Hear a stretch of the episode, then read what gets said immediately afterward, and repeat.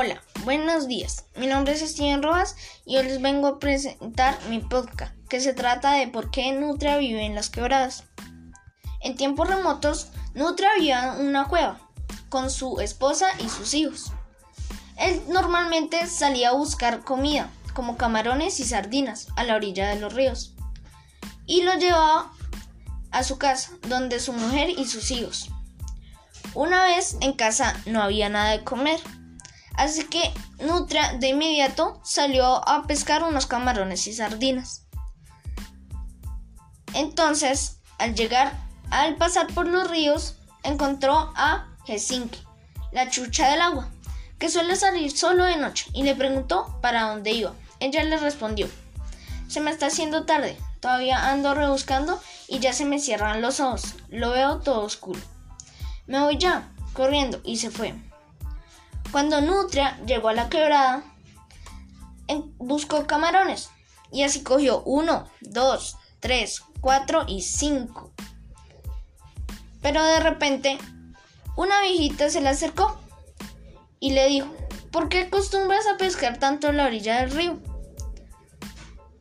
Y dijo, algún día la madre naturaleza se va a apoderar de ti y, y de tu familia.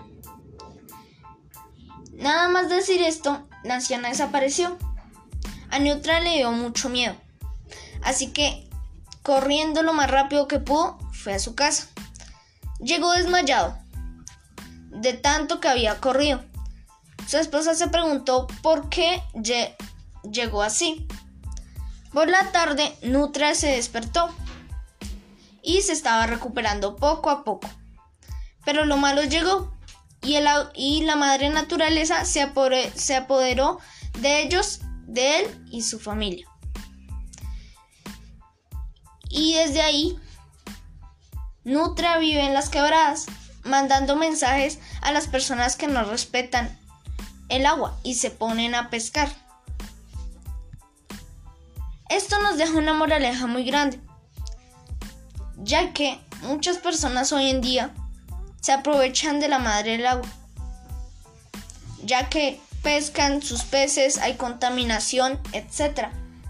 Esto es perjudicial para nosotros como para ella, ya que nos perjudica a nosotros y eso podría ser mortal, ya que el agua es un recurso muy importante en nuestras vidas.